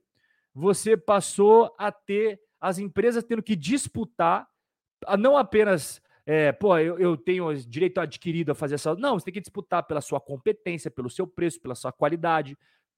Enfim, eu vejo que esse ambiente acaba estimulando o crescimento e todo mundo sai ganhando, né? as pessoas saem ganhando, você acaba tendo mais investimentos, enfim. Então, eu, eu sou, eu sou é, contra essa questão aí de voltar o que a gente tinha um tempo atrás do, do saneamento, porque a gente sabe que não funcionou e está evidente que de 2020 para cá melhorou bastante. Tem impacto isso daí? É, tem impacto. Aqui eu coloquei até o setor de água e saneamento na Bolsa Brasileira. A gente tem empresas bem conhecidas, né? Sabesp, Copasa, Sanepar tal. Então, para quem gosta do setor de saneamento, e não apenas você investir em ações mas também quando você investe em fundos de infraestrutura que compram debêntures das empresas de saneamento e tal, quanto maior estabilidade, quanto maior clareza das regras, quanto maior transparência, melhor para todo mundo. Porque os investidores vão ficar mais seguros, eles vão querer botar dinheiro nesse setor, esse setor vai conseguir captar dinheiro mais barato, e aí é um ciclo virtuoso que vai se retroalimentando. E no final, quem ganha com tudo isso é a população brasileira. O Brasil ainda é um país que tem um déficit gigantesco de saneamento. Né? Quem mora em grande cidade e tal não sabe. Mas quando você começa a caminhar mais pelo Brasil, você vê que o Brasil tem seríssimos problemas de saneamento. E o marco do saneamento tinha um dos objetivos de estimular investimentos isso daí. Então, é, eu sou favorável que as empresas privadas possam adentrar no, na esfera de saneamento, que tenha competição, que elas possam executar o que elas vinham executando nos últimos dois, três anos para cá. Mas é, eu quero só ressaltar para você que agora tem essa insegurança no ar aí qual que vai ser o andar da carruagem, especificamente no setor de infraestrutura brasileiro, com esse decreto e volta atrás, e aqui tem grupo querendo que volte isso, tem outro que quer que continue como está. Bom, como sempre, a gente sempre tem essas situações de insegurança e de instabilidade no Brasil, tá? Muito obrigado, Marcelo. Pessoal, e é claro, né? Eu vou abrir aqui para vocês para a gente trocar uma ideia, para a gente trocar, mas vocês podem mandar as perguntas aí para a gente conversar Só ressaltando para quem gosta de investir no exterior, aqui no primeiro link da descrição está aberto as inscrições para o Hackeando Wall Street, que é um treinamento, um curso de investimento só investimento exterior, ações, renda fixa, fundos imobiliários dos Estados Unidos, declaração de imposto de renda. As aulas são ao vivo, então você pode conversar comigo em tempo real. Ontem a gente teve a nossa primeira aula e durou três horas. Você imagina, e tem um monte de aula ainda pela frente, tá? Beleza? Obrigado, Marcelão. É, deixa eu ver o que mais aqui. É, o, o, a Monique fala assim: quem é o louco que vai investir no Brasil? A Monique, é, é claro, até conversamos ontem isso na aula, né? O Brasil tem muito mais risco que você, por exemplo, botar dinheiro nos Estados Unidos, na Europa, isso é fato, não é? As instituições de proteção ao capitalismo, e eu, eu provei isso para os alunos ontem com estudos apartidários. Não é nenhuma instituição política, nada disso. São estudos apartidários com estabilidade do judiciário, é, proteção às bases do capitalismo, que é a proteção à propriedade privada, proteção física e à propriedade intelectual, enfim, o emaranhado de, de coisas que são necessárias para que o capitalismo seja sustentável, né, que ele cresça e floresça e as pessoas possam usufruir dos frutos do capitalismo, que é o grande objetivo de um empresário, que é o grande objetivo de um investidor, né? Ninguém vai querer abrir uma empresa para ficar devendo para tomar processo trabalhista, processo fiscal, ninguém vai investir para perder dinheiro. Pelo amor de Deus, vamos ser transparente aqui, né? Então, tem que ter uma base sólida. Infelizmente, o Brasil ainda está deixando a desejar em relação a isso. É, e não só o Brasil, a América Latina, de, de forma geral, do Texas para baixo, os problemas são muito parecidos. Não é apenas o Brasil, é Colômbia, é Equador, o próprio México. É muito comum na América Latina ter esses problemas. E esses problemas avançaram de maneira estratosférica, principalmente na Venezuela, Nicarágua, Argentina. São países que realmente parece que não tem mais solução, né? Ali realmente parece que o barco virou e não sei mais o que, vai acontecer. O Leonardo Guedes ele pergunta: tem o Vale Voucher Compras da Americanas? Devo gastar tudo? eu nem sabia que tinha isso, cara. Voucher da Americanas. Quanto que você tem de voucher da Americanas, cara? Cara, eu acho assim, a Americanas não vai fechar as portas amanhã, tá, Leonardo? É... Mas, cara, não. Se você tem val, é o vale, né? Para utilizar em produtos das Americanas, cara, veja lá de você pegar as coisas que você gosta. Não, não, você não vai chegar amanhã, vai estar fechado, né? Mas que as Americanas elas vão passar por um momento delicadíssimo agora e pode ter fechamento de algumas lojas, pode né? Ela pode vender umas partes das operações, pode, para levantar dinheiro, né? É, pode acontecer, isso está evidente. Pode ter que é, vender aí, liquidar algumas operações e tal, para levantar dinheiro para pagar as dívidas de curto prazo, porque se os bancos não emprestarem dinheiro, como é que vai fazer? Então, assim, não sei qual que é o valor dos vouchers que você tem, mas começa a pensar já nos produtos que você quer trocar lá, cara. Já começa a, a trocar lá. Deixa eu ver o que mais. O Alexandre fala, Rob, para que servem as empresas de auditoria? Qual a? Ah, cara, elas têm uma responsabilidade enorme. Enorme. É... E se for identificado que a empresa de auditoria foi conivente, aí tem processo e tudo mais. Nos Estados Unidos é, é muito comum. Quando a empresa de auditoria, evidentemente, porque se a empresa de auditoria ela foi enganada também, porque a auditoria, pessoal, só para explicar para vocês, eles não conferem tudo novamente. Eles fazem por amostragem. Então, se conseguiram enganar até nas amostragens, a culpa não é da auditoria, porque até eles foram enganados. Mas é difícil você perpetrar uma enganação tão grande assim sem os caras nunca ter percebido nada, né? Então, assim, se eles mostrarem que eles estavam de boa fé, eles demonstrarem que eles foram enganados também, aí a responsabilidade não é deles. Agora, se ficar comprovado que eles sabiam e não falaram, aí eles têm responsabilidade no cartório. É, nos, nos, Estados Unidos é muito comum nesses casos as empresas serem processadas e terem que pagar acordos judiciais gigantescos.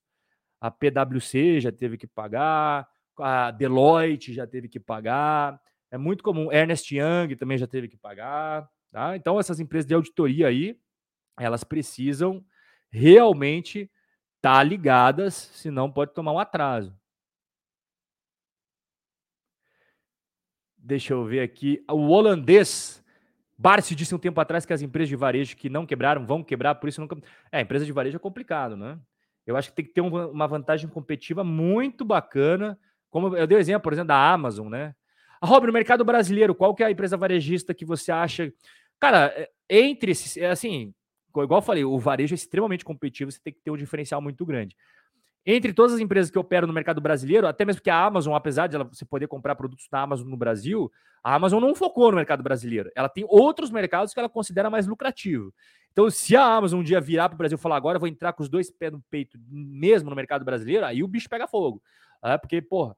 Mas hoje, o que, que a gente tem? Tem competição da Magalu, Via Varejo, Americanas e o quê? As empresas da China, Shopee, Shine, AliExpress e Mercado Livre. As empresas chinesas, eu acho que elas são maravilhosas em questão de, pô, elas, eu já estudei elas, elas aumentam muito a receita, a lucratividade, crescem pra caramba, só tem um problema, são chinesas. Então você não sabe se de fato aqueles números que eles falam são verdadeiros. Porque, diferentemente dos Estados Unidos, que tem fiscalização de tudo que é lado, e se as empresas vacilarem, tem processo bilionário e tal, é já. É, assim, não, não é que não existe problemas, mas quando existe, a punição é grande pessoa vai, o pessoal vai para cadeia, perde tudo que tinha de bens e tal. Então, pode acontecer? Pode acontecer. Sempre aconteceu escândalo contábil em tudo que é lugar do mundo. Mas nos Estados Unidos, o cara vai preso e perde os bens. A empresa quebra, vendem tudo tal. As empresas de auditoria têm que pagar uma multa bilionária. Agora, e na China, pessoal? Na China, é, é mais obscuro. Então não tem como a gente ter tanta segurança nos números das empresas chinesas. Pode ser que eles estejam falando a verdade? Pode ser. Eu acredito que muito daquilo realmente seja o que está acontecendo, mas não posso bater o martelo e falar, pô, tô 100% tranquilo com isso. Pô, empresa da China. Como é que funcionam as questões de contabilidade lá na China, as fiscalizações, a CVM chinesa, como é que é? Ninguém sabe de fato, né? É muito novo. Nos Estados Unidos não, todo mundo já sabe as regras e tal, né? Então tem esse, esse risco extra, tem esse risco extra. E o Mercado Livre, eu vejo que no Brasil é o que nada de braçada, cara. O Mercado Livre, que não é brasileiro, né? É uma empresa argentina negociada na Bolsa de Nova York. O Mercado Livre, nada de braçada aí no varejo brasileiro. Então, entre escolher Americanas, Via Varejo e Magalu, eu não gosto de nenhuma das três que são 100% puro sangue brasileiras, né? São 100% brasileiras e são negociadas na Bolsa Brasileira. O Gustavo pergunta, Rob, o, moedo da, eh, e o projeto da moeda única sul-americana. Olha, cara, se o Brasil fosse juntar a sua moeda com os BRICS, por exemplo, é, que você vai pegar a moeda da China, da Índia, porra, são economias que estão crescendo, que tem um negócio que tá por trás ali, né? Ah, Rob, você tá querendo falar que moeda chinesa? Eu falei, pô, irmão, você comparar a economia chinesa com a economia brasileira, quantos Brasis cabem dentro de uma China? E a Índia? Então, assim, se o Brasil pelo menos tivesse, né, falava assim, ah, a gente vai fazer uma moeda do BRICS, que vai juntar Brasil, China, Índia, África do Sul até poderia deixar de fora, porque esses caras aí não são, né, são, há muito problema, a África do Sul, a economia deles é cheia de treta lá, muita corrupção. E bota ali mais algumas coisas ali do Oriente Médio, os caras tão sólidos financeiramente falando, países com pouca dívida e tal. Beleza, é uma coisa, sabe? Você poderia pensar e falar: o que, que a gente tem para ganhar nisso? Que a gente tem que pensar o que, que nós brasileiros temos que ganhar, porque a gente já tem muito problema aqui dentro. O que, que a gente teria a ganhar com isso? É, beleza, daria para a gente ter essa conversa. Mas se a gente vai juntar com Paraguai, com Argentina, com Venezuela, Aí eu te pergunto: o que, que nós temos a ganhar se juntando com a moeda do, da Argentina e da Venezuela? O que, que a gente tem a ganhar sobre isso? Cara, eu não vejo benefícios assim para os brasileiros de forma geral, até mesmo porque daí a gente teria que ter um planejamento único monetário, como se fosse o Banco Central Europeu, que é para a zona do euro, a gente teria o Banco Central do Mercosul. Aí eu pergunto para você, quem seria o responsável? Seria pessoas que estariam preocupadas mais jogar para o lado do Brasil ou jogar para o lado de beneficiar a Argentina, Venezuela e tal? Você entende, cara? Então, assim, esse, esse projeto da moeda sul-americana, eu queria entender o que a gente ia ganhar. Eu sei o que a Argentina tem a ganhar com isso, eu sei o que a Venezuela tem a ganhar com isso, mas e nós, brasileiros? O que, que nós teríamos a ganhar com isso daí? Assumir o, o a, a treta dos outros? Venezuela e Argentina, por duas décadas, gastando o que tinha o que não tinha para agora a gente a gente assumir esse problema? Eu não sei não, viu, cara? Deixa eu ver o que mais aqui.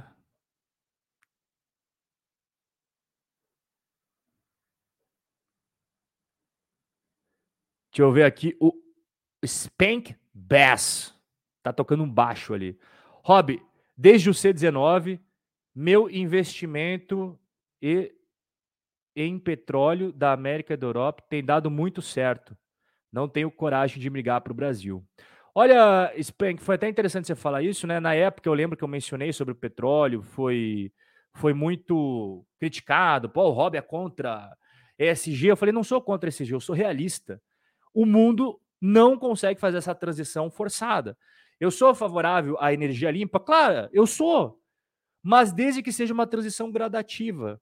Né? Você empurrar a goela abaixo e falar assim: agora é proibido investimento em petróleo e gás, e agora só pode ter energia solar e eólica, forçado, faz com que você ganhe dinheiro, por exemplo, Spangbear. Você está ganhando dinheiro, sabe por quê, Spangbear? Porque o mundo continua ganhando muito, é, exigindo muito petróleo, demandando muito petróleo, as energias limpas ainda não conseguem entregar uma fração do que eles precisam. Então, as empresas petrolíferas, você veja, a ExxonMobil, você viu o preço da ExxonMobil? como que valorizou as ações. Por que, que o Warren Buffett investiu em petróleo também? Porque ele percebeu a mesma. Não estou me comparando ao Warren Buffett, mas ele só fez a raciocínio assim: pera lá. A demanda de petróleo é gigantesca no mundo inteiro. E esses caras estão minando a produção de petróleo, não possibilitando fácil acesso a financiamento de projetos de petróleo. Peraí, ele juntou uma coisa com a outra. Ele falou: o mundo continua exigindo muita demanda de petróleo, mas a oferta não está sendo adequada à demanda. Eles estão batendo muito nas empresas de petróleo. Só que o mundo não vai ficar sem petróleo. Pelo menos não nos próximos 5 anos, 10 anos, 15 anos, 20 anos. Não dá. Talvez quando a gente tiver 60 anos, 70 anos, né? Aí vão falar, pô, petróleo é uma coisa do passado, tipo carvão. Ok, eu concordo. Mas você achar que 2023, 2024, todo mundo ia ser verde, eu falei, isso é uma ilusão, isso é fantasia de que não entende nada. Né? Então, na época, eu falei, pessoal, se liga aí na questão do petróleo. Né? É, é muito bonito né, essa política SG para a galera bater palma, mas quem conhece a economia real sabe que não dá para ficar sem petróleo, não tem como. E você não permitir que as empresas façam financiamento, que não façam financiamento dos projetos de petróleo, só ajudou elas no final do dia, né? Porque elas continuaram com os projetos que elas têm de pé e as ações foram lá para o teto. ExxonMobil, pô, todas as empresas petrolíferas mundo afora aí, cara, enfim, deixa eu ver o que mais aqui. É, que a galera mandou. O Real Digital, Miro. É, cara, o Real Digital, o que, que é, resumindo para você? Eles pegaram a tecnologia blockchain, que são as tecnologias por trás das grandes criptomoedas aí, né, Bitcoin e tal, e colocaram numa moeda emitida pelo Estado. Só que se você for lá atrás revisitar por que, que começaram as criptomoedas, era justamente para tirar o Estado do seu dinheiro. Né? A ideia do Satoshi Nakamoto, ou o cara que inventou o Satoshi Nakamoto, ninguém sabe até hoje, né? Era o quê? Você ter uma moeda que não precisa de um banco central, que vai ser validada por todo mundo ali da comunidade blockchain e tal, ou seja, você tira o Estado da jogada e vai ter uma limitação da criação de moeda, coisa que não acontece com as moedas fiduciárias emitidas pelo Estado. O Estado pode emitir quanto ele quiser. Pois bem, e aí o que acontece? O real digital ele não vai ter uma limitação. Ele vai continuar sendo uma moeda como qualquer outra moeda de qualquer país que você conhece do mundo, que o governo pode imprimir o quanto ele quiser. Só que a diferença é que ao invés de ser notas que você tem na sua carteira, que cada vez está mais raro, essa é a verdade, vai ter o real digital. 100% digital para as pessoas. Então, qual que seria, inclusive, uma das justificativas que eles falam? Não, porque o crime organizado ia cair bastante, porque nota física, né? O dinheiro vivo em espécie é muito utilizado para o crime organizado, compra e venda de coisas ilícitas e tal. E aí, com o real digital, isso seria praticamente impossível. Só que, ao mesmo tempo, tem o lado que o cidadão comum, que não é criminoso, o governo saberia exatamente tudo que entra e que sai da conta do cara. Tudo da vida dele. Então, o que entrou de real digital, o que saiu, para quem você mandou, tudo isso o governo ia saber. Então é sempre bom a gente pensar nos dois lados da coisa, né? É, é, basicamente, tudo o que você fizesse de transação financeira, o governo ia ficar sabendo. Eu pergunto para vocês o que vocês acham disso daí, né?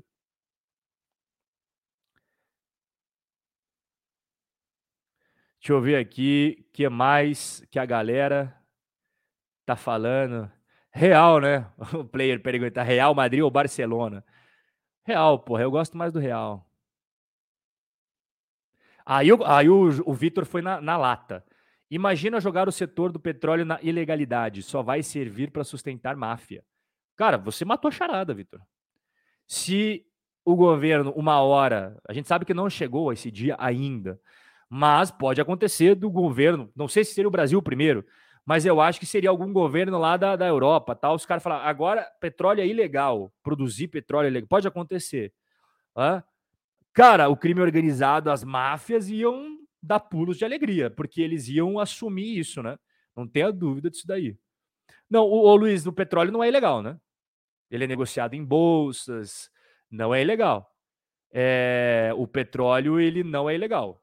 Né? Você pode abrir uma empresa de petróleo, vai ter que ter grana para fazer isso, né? Mas você pode abrir uma empresa, você pode ir no banco pegar financiamento do banco, né? Agora, você não vai poder ter uma, uma máfia e, sei lá, abrir capital na bolsa. Ó, oh, tô vendendo as ações aqui da minha máfia, né? Tô vendendo ações aqui do meu sindicato do crime do, do petróleo.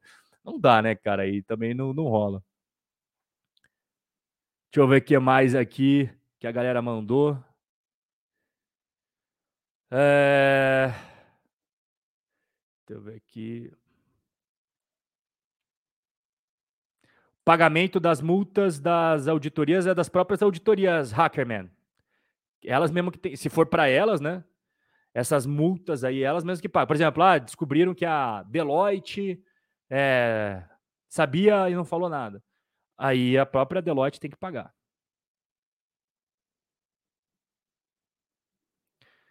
O Thiago fala que começou a trabalhar no ramo armamentista. É isso que você falou, Thiago? Acho que sim, pela sua foto, né? Acho que sim. Gostei do mercado. Comecei até a pensar em investir. Você acha que com o decreto que saiu seria uma boa?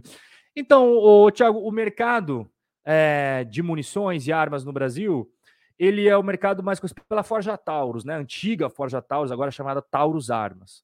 E a Taurus Armas, ela mudou muito de uns anos para cá, né? Tanto é que hoje a maior parte ali das suas vendas é para o mercado exterior, tá? Então, boa parte do faturamento da Ford não é do mercado brasileiro, é para os Estados Unidos. Eu até recordo, eu não lembro se foi ano passado ou foi 2021, que a pistola mais vendida nos Estados Unidos, por incrível que pareça, tinha sido da, da Ford da, da Taurus Armas, né? Ganhou das grandes armas lá nos Estados Unidos que tem histórico de décadas e décadas empresas conhecidas lá desde a época do Velho Oeste, né? Então, quando a gente fala de Forja Taurus, a Taurus Armas no caso, né? Tem que levar em consideração que boa parte do faturamento não depende mais do Brasil. Agora, a parte do Brasil, com essa revogação que teve, tudo claro que vai afetar, não tenha dúvida disso, né? Mas é importante ressaltar que o grosso do faturamento deles vem de fora do Brasil. E nos Estados Unidos não mudou nada, tá? dos Estados Unidos não mudou nada. Obrigado, Niel, pela super chat, meu caro. Cashback das lojas americanas. Alguém sabe de algo? Cara, até o momento que nós estamos falando agora, né? É importante que às vezes alguém vai assistir gravar depois. Agora é Dia 15 de janeiro, 6h50 da tarde. Não mudou nada. Agora, Niel, uma empresa que está passando com uma dificuldade na Americanas, você não pode ter nada como garantido. Igual o nosso, o nosso amigo agora há pouco falou do voucher. No momento como esse, cara, não tem nada garantido. Nada garantido. Perfeito, Jéssica. É, a Jéssica falou aqui do da amostra. É, por que a Jéssica não está aparecendo na tela? Jéssica, estou tentando colocar você na tela, mas não está dando. A, Jéssica está falando da amostragem. O Biraci fala investir fora nesse momento é muito importante. Obrigado, Biraci, obrigado pelo prestígio, meu caro. É... A Jéssica perguntou quantos chocolates dá para o nosso amigo comprar com voucher. Olha, chocolate tem, tem utilidade, né? Você pode utilizar para comprar esse chocolatinho aí, cara. Viu, Leonardo? Aí, ó, a Jéssica até falou: pega de chocolate essa parada aí, irmão. É, ah, eu não vou, eu não vou é, falar coisas assim agora, Cristiano, sobre tipo, ah, garantido que as lojas americanas ela vai sair. Cara, a questão a, a, a americanas, ela depende de galpões, até mesmo para sua logística. Né? Você falou do XPLG, eu tenho XPLG em carteira, o Cristiano. E eu não vou vender, tá?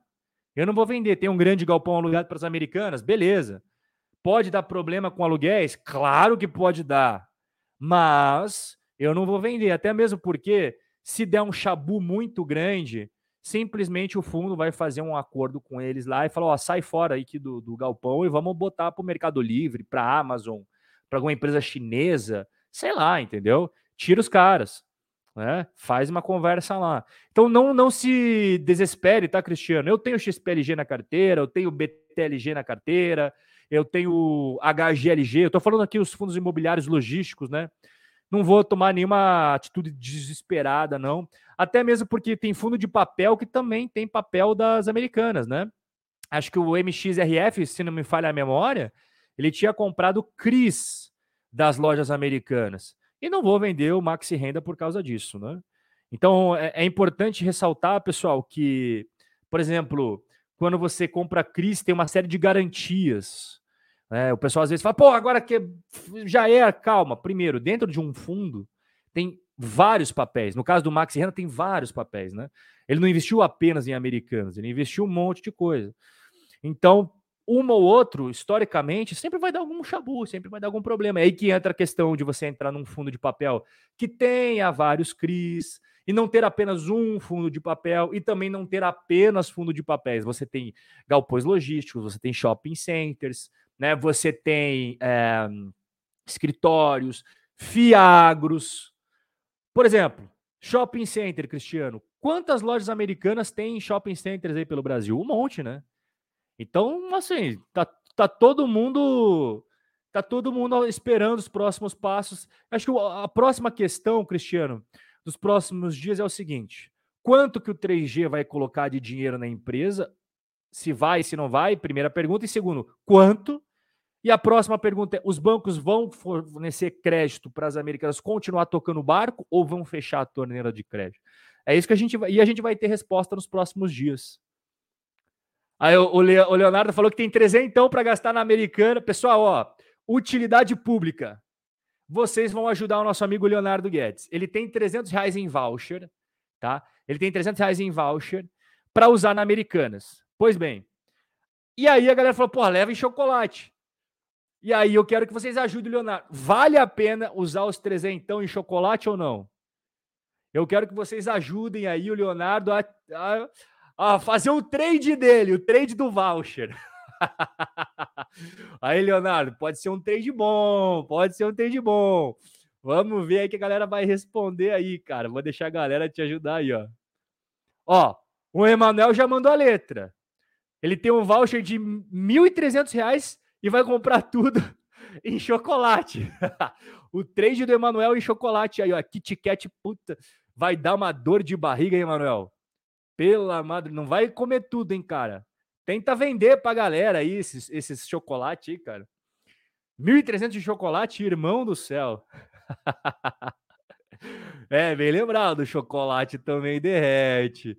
Chocolate também derrete. É, eu vi isso daí, Cleice, antes de entrar no nosso bate-papo, BTG, ele não quer essa proteção que a justiça deu para as americanas. Só para deixar claro para vocês, pessoal, a justiça concedeu uma proteção de 30 dias para todo mundo que está cobrando as americanas, essas cobranças sejam suspensas. Então a justiça falou: peraí, peraí, peraí, peraí, pessoal, calma, calma. 30 dias, dá 30 dias para as americanas pensar se pede recuperação judicial ou não. E saiu essa decisão, né, ali do Rio de Janeiro, e o BTG, ele não quer. Então o BTG falou: não, não, não, não, não. Eu não quero essa proteção. Tanto é isso que a Cleice falou, eu tinha visto hoje à tarde mesmo, né? Eles apelaram contra essa liminar para não permitir essa proteção para os americanos. Então os caras estão meio. estão meio instigados lá, hein? o Pascoal falou que as lojas americanas vão ressarcir os investidores via bombonificação. Bicho, acho que essa foi a melhor frase que eu vi, cara. Na moral, Pascoal, na moral, vou te dar uma, ação das americanas de presente até agora. Não, brincadeira, nem tenho lojas americanas, cara. Mas essa frase foi boa. Bombonificação, mano. Cara, você tá, tá afiado, cara. Ô, Tiagão, eu acho que a galera não gosta de amendoim japonês, não, velho. Apesar de que a, a, amendoim é bom, hein? Ó, oh, o Mira mandou bem. Pega esses 1.300 de voucher energético. Puta, boa ideia, cara. Tem muito energético nas americanas, né? Tem muito energético. ai, ai, ai. Também, pô, dá pra comprar em livro. Só que eu não sei se os vouchers é, online, aí até o pessoal vai me dizer aí. Eu acho que o, o voucher não é só para loja física, pessoal. O papelzinho é só para loja física ou tem o voucher online? Eu não uso o voucher, não sei. Eu não sei. Aí vocês que me, me dizem aí, ó. Deixa eu ver aqui o que mais que a galera tá falando de pergunta aqui no nosso bate-papo. O Paulo Afonso fala, Rob, eu trabalho numa empresa que foi comprada pelas americanas e que tinha e tem futuro sozinha. Ó, importante, eu não sei que empresa é, tá, Paulo? Entendo que é um ativo deles. O que acha que vai acontecer com essas empresas? Paulo, se você está me dizendo que a sua empresa é muito boa, tem futuro sem americanas, e a Americanas comprou ela, eu apostaria que ela vai vender isso. Mas é que eu não sei que empresa você está falando. Eu estou respondendo com base no que você está me dizendo, né, Paulo? Então você me falou, pô, Rob, é uma empresa muito boa que tem futuro sem as americanas e a Americanas comprou ela. Cara, nesse caso, com certeza tem outros grandes players aí que estão olhando o que está acontecendo com a situação da Americanas e já estão fazendo assim, ô, oh, você quer vender tal coisa? Eu digo, não ação, os ativos da empresa. Você quer me vender aquela parte que você tem lá? Você quer me vender aquela parte? Quando o circo pega fogo, pessoal, começa a fatiar a empresa e vender. Começa a fatiar e vender. É muito comum. Não me surpreenderia ver nos próximos dias aí a Americanas vendendo algumas partes. E eles até até estava vendo alguns analistas comentando, tem alguma parte digital que pode vender para tal tal interessado, a parte de entrega lá da parte tal, tal, tal, tal, e assim vai. O cidadão, opa, peraí, peraí, peraí, o Estado vai estatizar as americanas. Eu duvido. Não, não vai, não. O que, que ele tem a ganhar estatizando as americanas? Teria que mudar o nome, né? Porque seria engraçado uma empresa chamada Americanas Estatal, né? Aí o pessoal fala, porra, mas é estatal do Brasil chamada Americanas. Ele tem que mudar o nome. Qual seria o novo nome da Americanas? Sei lá, mano. Você teria que mudar o nome para Argentinas daí, tá ligado? Ah, eu vou ali na Argentinas, a estatal varejista. Aí é, é legal, né? Aí você paga lá. O legal da, da Argentinas, da nova loja Argentinas, é que você poderia pegar o produto e dar calote, né? Coisa que a Argentina faz direto. Né? Aí o feitiço vira contra o feiticeiro. ai, ai, ai. Deixa eu ver o que mais que chegou aqui. Você poderia dizer o real grande motivo da falência? Bom, calma lá, Luiz. Falência é o, a, o prego do caixão. Não, não, eu nunca falei falência aqui. Foi a derrocada, né? A derrocada completa das americanas. Falência é quando literalmente o juiz fala assim: ó, meu irmão, acabou o jogo. Fechou as portas. A gente vai vender tudo que você tem e pagar quem você deve. Só que geralmente, quando uma empresa vai à falência, tipo, o cara tem lá um bilhão em ativos e tem 10 bilhões em passivos, né? Aí é aquela coisa, o juiz vai vendendo e vai pagando de acordo com a lista de credores. E vocês sabem que no Brasil tem uma prioridade, né? Você tem que pagar funcionário, depois você tem que pagar lá é, imposto, processo trabalhista que você está devendo. Cara, via de regra, falência no Brasil, só sobra dinheiro para quem é funcionário, e eu digo das verbas trabalhistas e tal do funcionário. O fisco, o governo sempre pega, sempre tem prioridade os impostos atrasados. Dificilmente sobra alguma coisa para quem era credor, sabe? dificilmente, cara. Claro que cada caso é um caso, mas você pode ver, pega aí na tua cidade, deve ter caso de empresa falida famosa. Com certeza, conversa, eu não sei tua idade, tá, Luiz, mas conversa com teus amigos, teu tio, teu pai e tal. Ele vai contar de uma empresa famosa na tua cidade, grande, que todo mundo conhecia, que foi à falência e ficou devendo um monte e não tinha dinheiro para todo mundo. É, é assim que acontece as grandes falências do Brasil. Né? Construtora, tal. Quem é da década de 90 antes de mudar toda a legislação, né? Meu Deus, que teve de construtora falida aí que tá se arrastando o processo até hoje, cara. O Hackerman, per... cara, a lista de prioridades, olha, tem 680 680 pessoas assistindo ao vivo. Com certeza deve ter um advogado que vai lembrar a exata ordem. Eu, apesar de ser advogado também, né? Eu tenho OAB, além de ser analista CNPI, eu, eu também tenho OAB. Eu não lembro de cabeça, cara. Mas eu lembro que era verbas trabalhistas, aí depois você tinha os tributos que você deve, depois você tem os processos que você está. processo trabalhista que você tem que pagar. Cara, eu sei que credor é lá no final da, da fila. Você tem aqueles, aqueles caras que emprestaram dinheiro com garantias para a empresa. Então é, é foda. Falei, opa, falei palavrão. YouTube, por favor, não derrube. É. Não é fácil. Ó, Saraiva, bem lembrado. É o caso da Saraiva aí, ó. Bem lembrado, Saraiva. Complexo, pessoal. É aí, ó, exato, exato. Tem aí funcionário, imposto. Aí quando você vai ver, cara, sobrou nada para quem é credor. Geralmente assim funciona.